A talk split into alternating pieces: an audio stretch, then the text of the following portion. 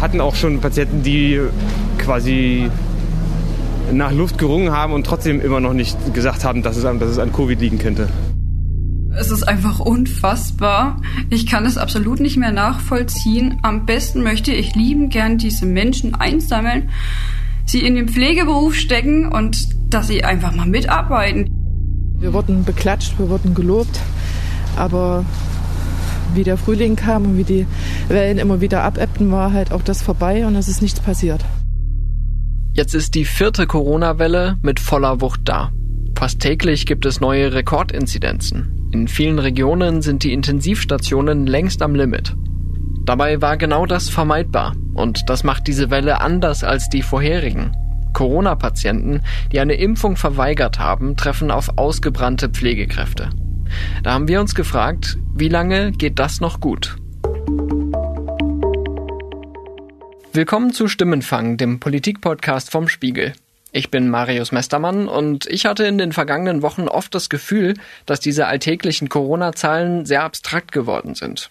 Guten Morgen, 44.000 neue Fälle. Gestern dann 67.000 neue Fälle. Man stumpft irgendwie ab. Aber für die Pflegekräfte in den Krankenhäusern sind das keine bloßen Zahlen. Sie führen dazu, dass diese Menschen am Limit arbeiten müssen oder darüber hinaus.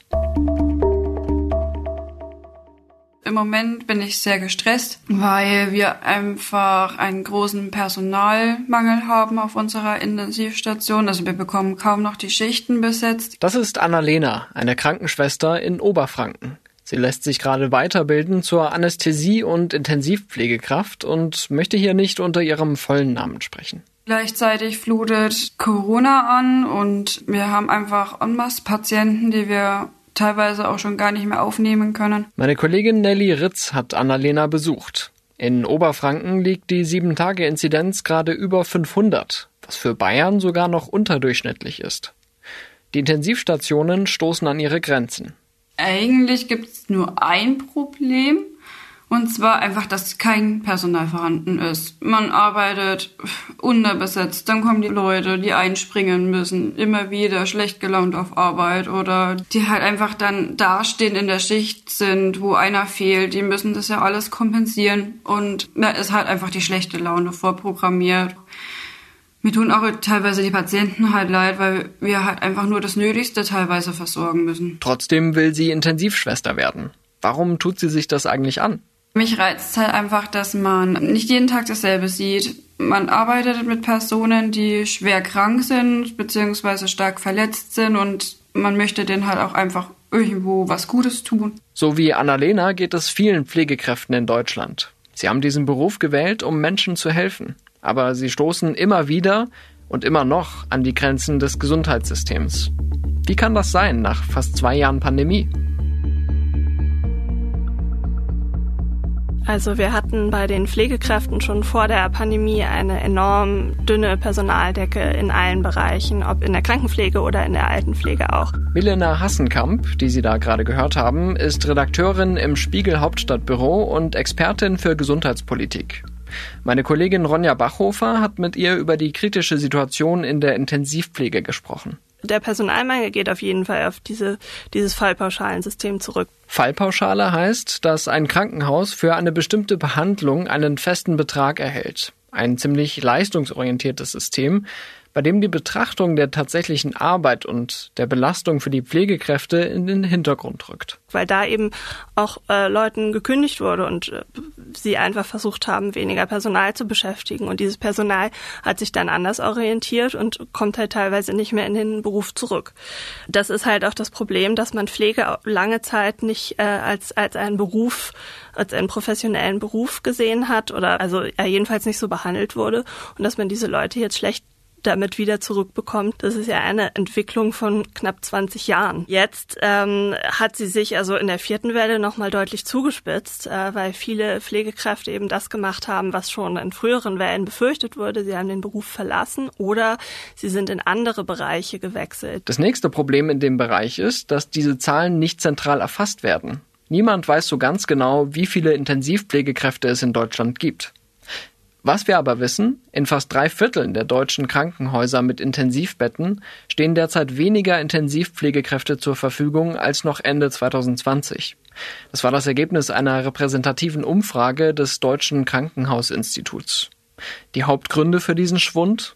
Kündigungen, interne Stellenwechsel, reduzierte Arbeitszeiten. Dazu kommt, dass Jens Spahn neue äh, neue Personalschlüsse eingeführt hat, die eigentlich etwas besser sind auf den Intensivstationen. Das heißt, inzwischen behandelt eine Fachkraft statt 2,5 Patienten am Tag nur noch zwei Patienten und in der Nacht statt 3,5 nur noch drei.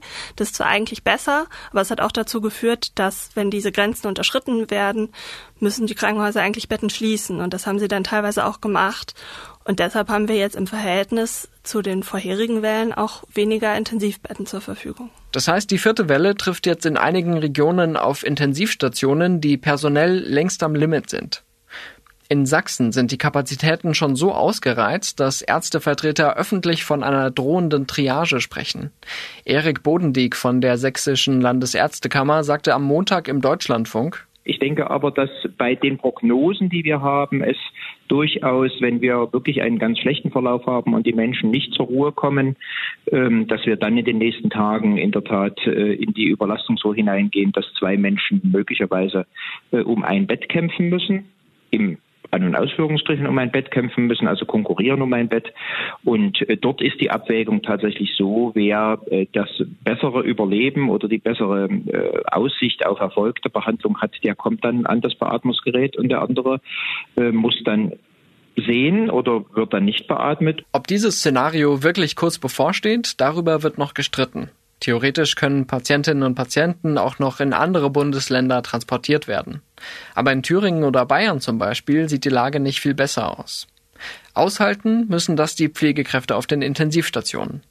Äh, sie haben die Nase äh, voll, ja, weil ähm, wir haben das hier zum Beispiel in Sachsen. Ähm, anstatt auch äh, politisch zu unterstützen, wird der Druck erhöht. Das ist Bernd Becker von der Gewerkschaft Verdi. Er ist selbst ausgebildeter Krankenpfleger und ist zuständig für das Gesundheitspersonal in Sachsen, Sachsen-Anhalt und Thüringen. Wir haben uns an der Uniklinik in Leipzig getroffen. Also jetzt vorige Woche erst hat man in Sachsen äh, die Arbeitszeitverordnung außer Kraft gesetzt für die Pflegekräfte. Und äh, sie können jetzt plötzlich, äh, kann man Dienste bis zwölf Stunden machen. Also ich meine, acht Stunden ist schon, ist schon echt eine Herausforderung, ja. Und dann zu sagen, jetzt schafft er einfach nochmal 50 Prozent drauf und macht zwölf Stunden. Ich habe den Eindruck, aus Verzweiflung versucht man, alles über die Pflegekräfte äh, abzuwälzen und den Druck äh, zu erhöhen. Immerhin, wenn dieser Regelung ein Tarifvertrag entgegensteht, wie ihn große Gesundheitseinrichtungen haben, dann greift diese mögliche Arbeitszeiterhöhung nicht, sagt Becker. Aber die Arbeit wird dadurch natürlich nicht weniger. Und die Lage ist verzweifelt. Ich habe in Leipzig eine Intensivpflegerin aus der Herzfachklinik getroffen. Sie wollte nicht unter ihrem echten Namen sprechen, daher verwende ich jetzt das Pseudonym Sabine Frank. Unter normalen Umständen wäre sie für eine Lungenkrankheit wie Covid-19 gar nicht zuständig. Aber es ist mittlerweile so, gerade die Lage in Sachsen, dass die Zahlen massiv ansteigen und die Kliniken, zum Beispiel auch in Leipzig, die Uniklinik und das St. Georg halt schon überfüllt sind oder voll sind und die Kapazitäten nicht mehr ausreichen. Jetzt eröffnet die Herzklinik wieder eine zentrale Intensivstation nur für Covid-Erkrankte, wie schon vor einem Jahr. Also im Alltag bedeutet das, ähm, wir haben ja auch ähm, andere Intensivstationen, das heißt, wo wir unsere herzchirurgischen oder kardiologischen Patienten betreuen. Diese Krankheitsbilder gibt es ja trotzdem, diese Patienten. Das heißt, ähm, es muss viel Personal abgezogen werden, um die Covid-Patienten auf Intensiv zu betreuen. Und somit ähm, heißt das für uns einen höheren Betreuungsschlüssel, also nicht 1 zu 2, sondern 1 zu 3, eventuell auch 1 zu 4. Und es bedeutet natürlich auch, dass wenn die Bettenkapazitäten ausgeschöpft sind, dass sich OPs verschieben bzw. OPs abgesagt werden. Hinzu kommt die besondere Gefahr für die Beschäftigten auf der Intensivstation. Der Personalaufwand ist einfach eigentlich nochmal um das Doppelte höher als bei der Betreuung von normal intensivpflichtigen Patienten, weil schon sehr viel Zeit damit verbracht wird, sich ins Zimmer einzuschleusen, also sich anziehen zu lassen, äh, sich einzukleiden mit Mundschutz, Haube, Kopfschutz, ähm, einem Visier oder einem Helm. Ja, doppelten Handschuhen. Dann ist natürlich die Arbeit unter äh, solch einer Schutzkleidung natürlich auch extrem anstrengend. Also man schwitzt wahnsinnig. Jede Bewegung ist eigentlich anstrengend. Die FFP3-Masken sitzen sehr, sehr fest mhm. und schneiden ein. Also man hat auch oft das Gefühl, man muss, das Luftholen fällt auch einfach schwerer. Und erst recht unter Belastung. Also wenn man Patienten dreht, wenn man sie lagert, wenn man sich zum Beispiel auf den Bauch dreht. Ist also schon sehr zeitaufwendig und kraftaufwendig. 100 Kilometer weiter östlich in Dresden ist die Corona-Lage ebenfalls sehr angespannt. Die Intensivabteilung der Uniklinik arbeitet unter Hochdruck. Einer der Intensivpfleger ist Gregor Fuhrmann. Die Arbeit unterscheidet sich eher darin, dass es ein, dauerhaftes am Anschlag arbeiten ist, weil man momentan sehr selten nur ein Zimmer übernimmt, wo man schon bei Übernahme weiß, auch ich werde viel den, den Kollegen helfen können und dem Patienten geht es gut. Je mehr die Belastung zunimmt, desto mehr gibt es Dinge, die, die man als erstes sozusagen, ob man will oder nicht, bewusst oder unbewusst, äh, die hinten runterfallen. Das ist genau der richtige Ausdruck. Das erste ist wahrscheinlich immer die Hygiene. Das muss man so ehrlich sagen. Ähm, weil das Hände desinfizieren beim ins Zimmer kommen oder das Desinfizieren von Kathetern, wenn man eine Injektion vornimmt oder sowas, sind diese, diese 10, 15, 20 Sekunden, die man dafür braucht, wenn es stressig wird, ist das das Erste, worüber, wo man im Nachhinein denkt, ach, hätte ich es mal gemacht. Machen wir eine kurze Pause. Man muss dazu sagen, wir sind ja gerade in der Dresdner Innenstadt unterwegs und es wirkt eigentlich alles ziemlich belebt und normal. Passt so dieses Gefühl hier draußen zu dem, was Sie äh, beruflich erleben auf der Intensivstation? Das ist eine, das ist eine vollkommen andere Welt ähm, auf Stationen momentan. Man kann die, die, die Intensiv Station jemanden, der da nicht arbeitet, sowieso immer schlecht vermitteln, wie das ist, dort zu sein. Und auch vor der Pandemie schon Leute, die ihre Angehörigen besuchen gekommen sind oder dann da aufgewacht sind, für die ist das immer ein einschneidendes Erlebnis. Aber hier, hinzu kommt hier momentan noch, dass äh, schon in früheren Wellen diese vielen sehr kranken Patienten und das sich selbst schützen vor einer Infektionskrankheit in diesem starken Kontrast dazu steht, wie die Menschen draußen unterwegs sind einmal kurz anhalten, weil ich den Anblick so ähm, gruselig finde. Also da steht quasi der Striezelmarkt vor uns komplett aufgebaut. Die Läden sind aber alle dicht und der wird jetzt auch nicht mehr aufmachen diesen Winter wahrscheinlich oder zumindest in den nächsten Wochen. Aber eine Zeit lang hieß es ja noch, ja, das mit dem Weihnachtsmarkt, das können wir noch irgendwie machen, da haben wir Konzepte für. Haben Sie noch Verständnis für diese Art der Entscheidungsfindung? Also ich möchte nicht in Herrn Kretschmers oder Frau Köppings Schuhen stecken, muss ich ehrlicherweise sagen. Ähm, so, so, wenig, wie sie wahrscheinlich auch in meinen Schuhen stecken möchten. Ähm, dieser Striezelmarkt wurde ja auf den letzten, allerletzten Drücker quasi am Ende letzter Woche erst abgesagt. Ich hatte das Gefühl, dass da versucht wurde, so es allen irgendwie recht zu machen und darauf zu hoffen, dass es doch noch möglich ist. Das ist wahrscheinlich etwas, wo auch wie, an, wie bei anderen Fragen zu der, zum Umgang der aktuellen Welle früher hätten Entscheidungen gefällt werden müssen die die Richtung vorgeben sozusagen. Wie würden Sie denn aktuell jetzt auf, auf Ihrer Station äh, unter Kolleginnen und Kollegen die Stimmung beschreiben in, in dieser vierten Welle?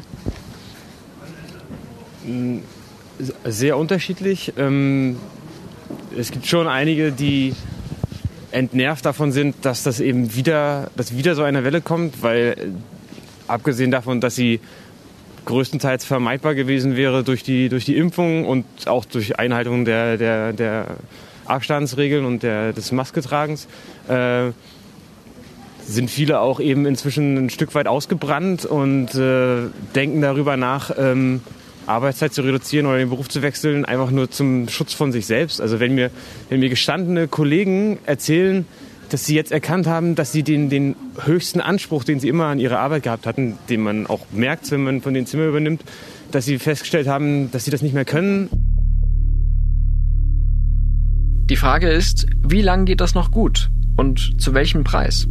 Ich glaube, dass wir schon vor einer massiven Überlastung stehen, die wir aber, so höre ich immer wieder, ähm, noch an dieser Belastungsgrenze eine ganze Zeit fahren können. Solange man diese planbaren OPs noch verschieben kann, und, und dadurch noch Kapazitäten frei werden, auch durch diese Verlegungen, die wir innerhalb von Deutschland machen. Aber es kann halt zur Folge haben, dass viele Pflegekräfte überfordert werden wieder und das dass sie möglicherweise dann auch noch in einem noch stärkeren Maße sich aus dem Beruf zurückziehen oder in Teilzeit gehen oder in andere Bereiche, die, in denen die Arbeit halt anders ist. Und ähm, ich glaube, da fahren wir halt gerade damit einiges gegen die Wand.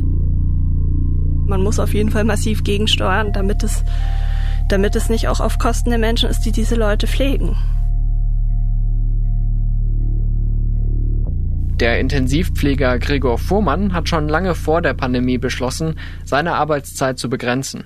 Was ich schon vor Jahren für mich festgestellt habe, ist, dass ich nicht mit 40 Stunden in dem Beruf arbeiten möchte mehr. Ich habe, muss man ehrlicherweise sagen, nur, ich glaube, ein Jahr nach meiner Ausbildung voll gearbeitet und dann meine Arbeitszeit äh, reduziert auf 30 Stunden, weil es einfach ein unglaublicher Zugewinn an äh, Lebensqualität ist. Mhm. Ähm, nicht mehr fünf Tage in der Woche im Schichtdienst zu arbeiten, sondern nur vier oder in manchen Wochen auch nur drei. Und wenn ich das nicht gemacht hätte, wäre ich, glaube ich, auch nicht mehr in der Pflege heutzutage. Als wir uns treffen, wirkt er entspannt. Bis zum Ende des Jahres arbeitet er sogar nur zwei Tage die Woche auf der Station. Zu Hause kümmert er sich um drei Kinder.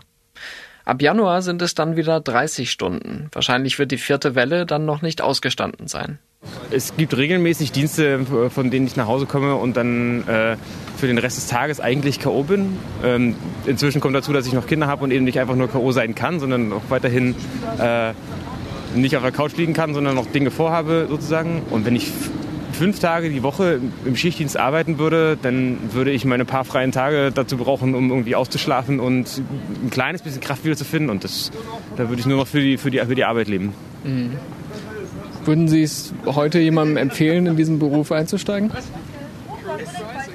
Eigentlich ja. Es ist ein sehr schöner Beruf, der also einen Momente gibt, an die man sich auch durchaus positiv sein ganzes Leben lang erinnern kann. Es ist ein sehr äh, fordernder Beruf, der eine Herausforderung stellt, in dem man jeden Tag was lernt.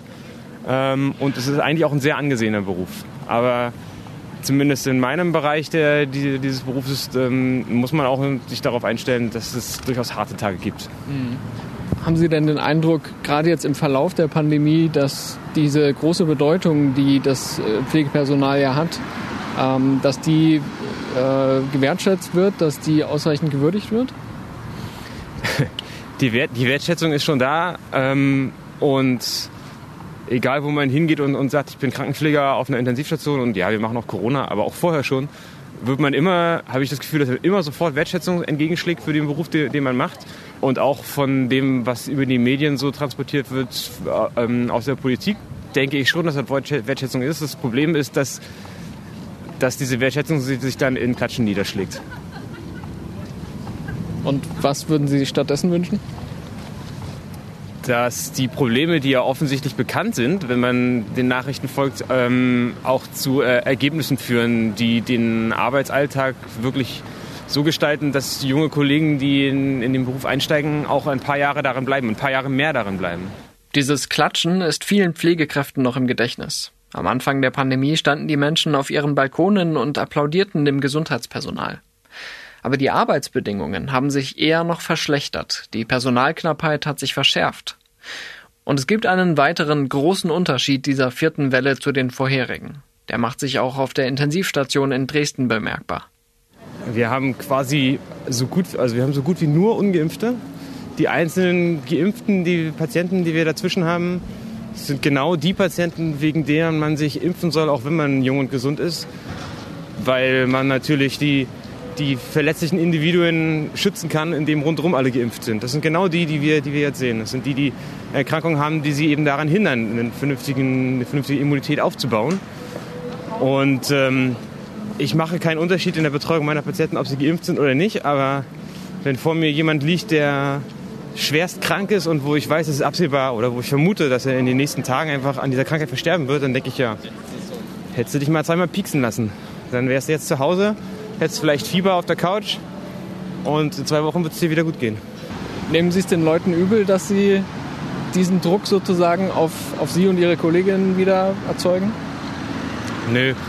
Übel nehme ich es nur den wenigsten Leuten, weil nur die wenigsten Leute nach meiner Meinung ähm, hammerharte Querdenker sind, die wirklich, ich sag mal, Propaganda machen, die Falschaussagen verbreiten, unwissenschaftliche Nachrichten verbreiten, ehrlicherweise sich teilweise auch, auch selbst ausdenken, wenn man den Kommentarspalten von lokalen Nachrichten darüber liest, dass in der Uniklinik gar keine ITS-Patienten sind oder die, die da sind, sind aus Rumänien eingeflogen oder solche Sachen. Ähm, das sind Leute, denen ich denen ich übel nehme, aber die aller, allermeisten Ungeimpften sind, denke ich, verunsichert und sind eigentlich Leute, die man, die man theoretisch kriegen könnte, dazu sich impfen zu lassen. Nur ist es für die meisten, die dann da liegen auf der Intensivstation oder für die ist es dann zu spät. Die haben diese Chance irgendwie erstmal liegen gelassen. Wie gehen die Menschen denn dann damit um? Da gibt es natürlich beides. Sowohl Leute, die unendlich dankbar sind und sehen, dass sie ein, ein, zweites Mal Geburtstags feiern können für den Rest ihres Lebens, weil wir ihnen einfach das Leben gerettet haben, als auch Leute, die, die aufwachen und immer noch nicht dran glauben.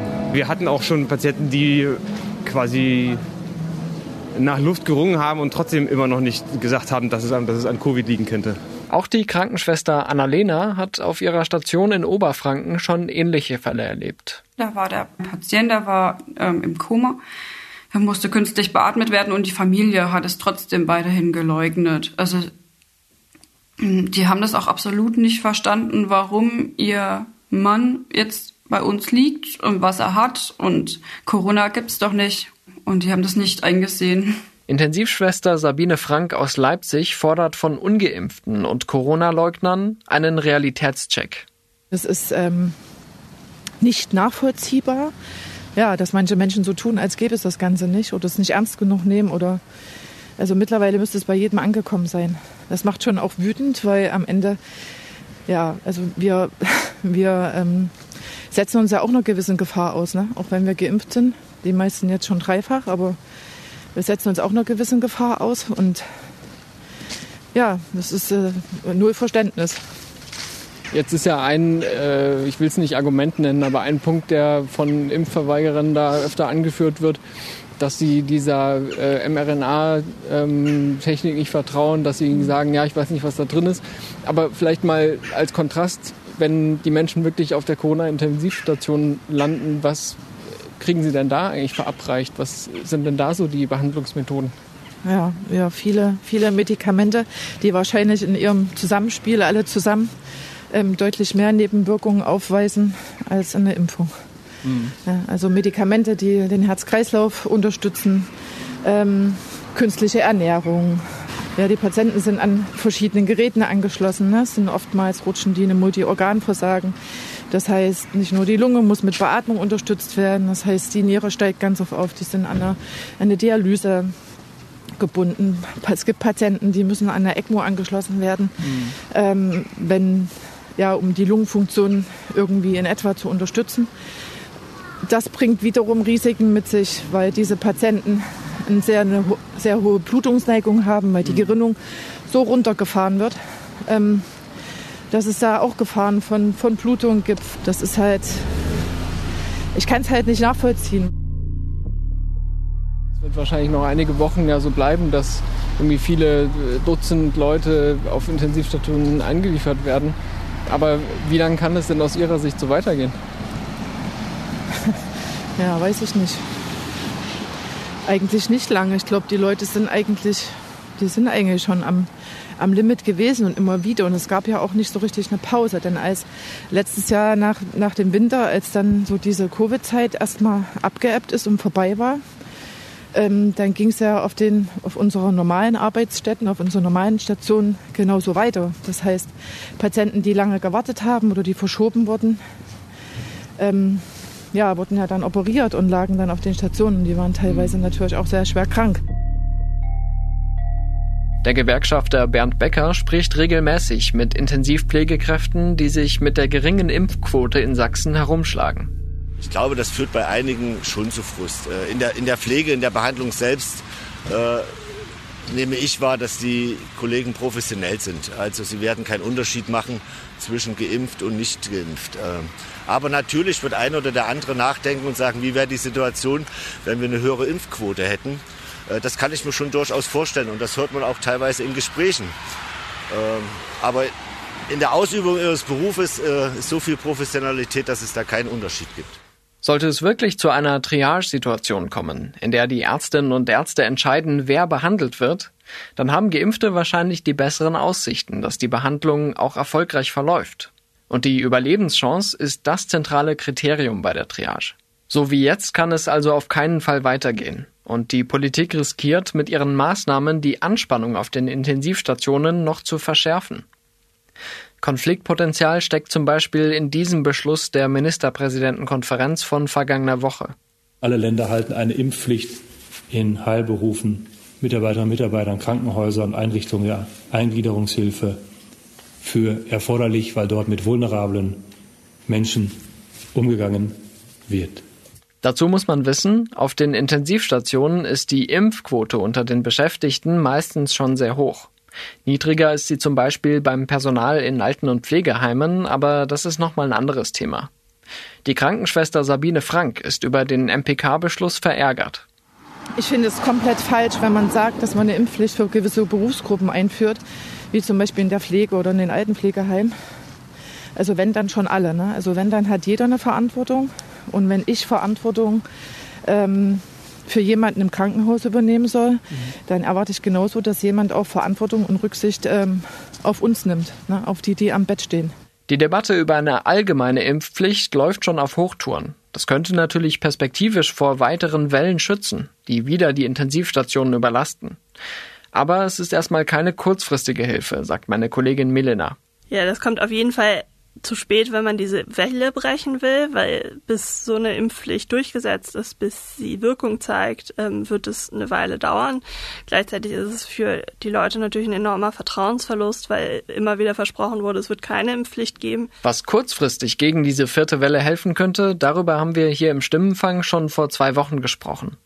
Ich will daher jetzt den Fokus darauf legen, was sich mittel- bis langfristig tun muss, damit das System der Intensivpflege nicht zusammenbricht. Es muss mehr passieren, als zu klatschen oder dass Herr Spahn sich äh, in den wahrscheinlich letzten Tagen seiner Amtszeit nochmal aus dem Fenster lädt und sagt, 5000 Euro Bonus für Pflegekräfte sieht er durchaus angebracht. Äh, weil es geht nicht nur ums, ums, Geld, muss man sagen. Sicherlich gibt es äh, Bereiche in der Pflege, die besser bezahlt werden müssen, keine Frage.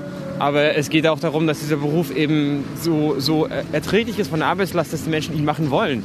Weil ich, ich, man hört immer vom, vom Fachkräftemangel in der Pflege. Da muss ich ganz ehrlich sagen, ich glaube nicht, dass es einen Fachkräftemangel in der Pflege gibt. Ich glaube, es unglaublich viele Pflegekräfte gibt, die diesen Beruf nicht ausüben. Wir bilden, wir bilden nicht zu wenig aus und es gibt nicht zu wenig Pflegekräfte in Deutschland. Es gibt nur zu wenig Pflegekräfte in Deutschland, die diesen Beruf noch machen wollen oder können. Bei Sabine Frank kommt die Idee mit dem Pflegebonus auch nicht gerade gut an. Kommt ein bisschen so vor wie, wie, naja, wie Schweigegeld. Wir zahlen euch jetzt mal einen etwas höheren Betrag und dann seid ihr hoffentlich wieder für eine Weile ruhig. Aber es geht ja um grundsätzliche Veränderungen. Mhm. Es geht um, um Entlastung in der Pflege, es geht um eine generelle bessere Bezahlung. Ja, also ob das ähm, Überstunden, äh, äh, Zuschläge sind oder Zuschläge für Nacht- und Schichtarbeit, das muss einfach besser entlohnt werden. Mhm. Die Leute wollen nicht nur Geld, die Leute wollen wollen es sich, glaube ich, leisten können, dass sie sagen, okay, ich habe das gleiche Geld und kann aber halt eben ähm, einen Tag in der Woche weniger arbeiten. Gewerkschafter Bernd Becker hat noch weitere konkrete Vorstellungen neben einer besseren Bezahlung. Viel wichtiger ist, glaube ich, mittlerweile den Kolleginnen und Kollegen auch äh, die Rahmenbedingungen. Das heißt äh, zum Beispiel verbindliche Dienstpläne. Also, da müssen Sie sich ja vorstellen, auch bei mir war das so, wenn Sie so Freitagnachmittag sich was vorgenommen haben, äh, mit Freunden und sie werden dann angerufen, übernehmen Dienst und müssen dies absagen, dann ist ihr Sozialleben quasi, äh, wird langsam runtergefahren, weil sie nur noch für die Arbeit da sind. Ich kann mir gut vorstellen, äh, dass jetzt auch, äh, wenn wir die vierte Welle äh, hoffentlich dann irgendwann mal vorbei ist und es sich wiederum nichts an den Bedingungen ändert, auch an den politischen, gesetzlichen Rahmenbedingungen, dass noch mehr Leute äh, diesen Beruf verlassen werden oder noch mehr Teilzeit. Also äh, muss man gegensteuern in der Hoffnung, dass man auch wieder Menschen aus der Teilzeit in Vollzeit bekommt. Äh, man muss eine Ausbildungsoffensive starten und muss aber die auch so starten, dass die Kolleginnen und Kollegen dann im Beruf bleiben, die jungen Menschen. Und was ist eigentlich aus der Idee geworden, Fachkräfte aus dem Ausland zu holen?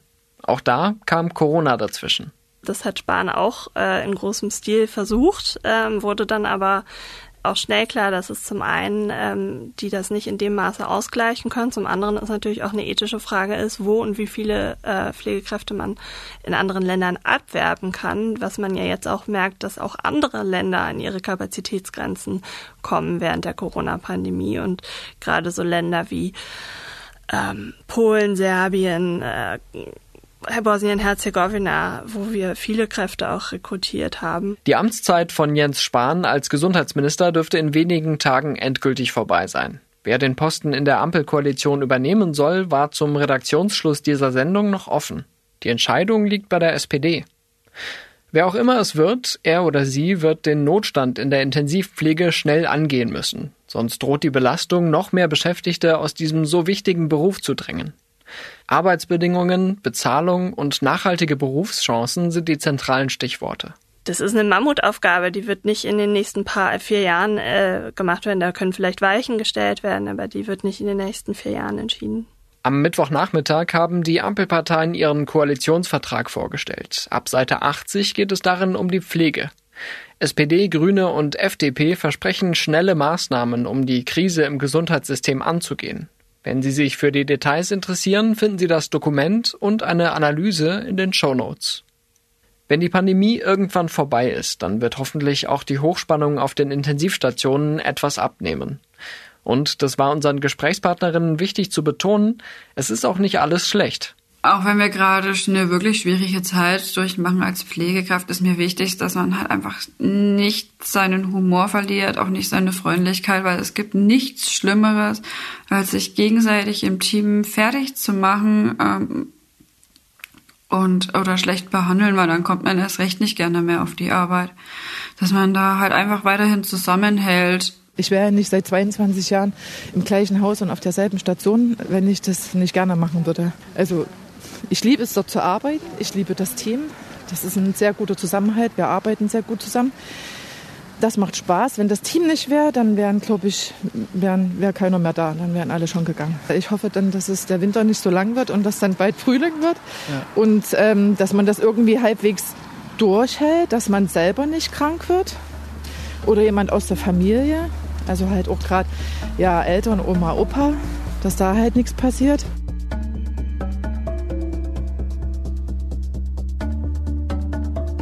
Das war Stimmenfang, der Politik-Podcast vom Spiegel. Sagen Sie mal, wie gefällt Ihnen eigentlich dieser Podcast? Ich lade Sie ein, bei unserer Umfrage mitzumachen unter podcastumfrage.spiegel.de. Den Link finden Sie auch nochmal in den Show Notes. Ich würde mich jedenfalls sehr freuen, wenn Sie teilnehmen. Mein Name ist Marius Mestermann und ich bedanke mich zuallererst bei den Mitarbeitenden im Gesundheitssystem, die den Laden auch in der vierten Welle irgendwie am Laufen halten.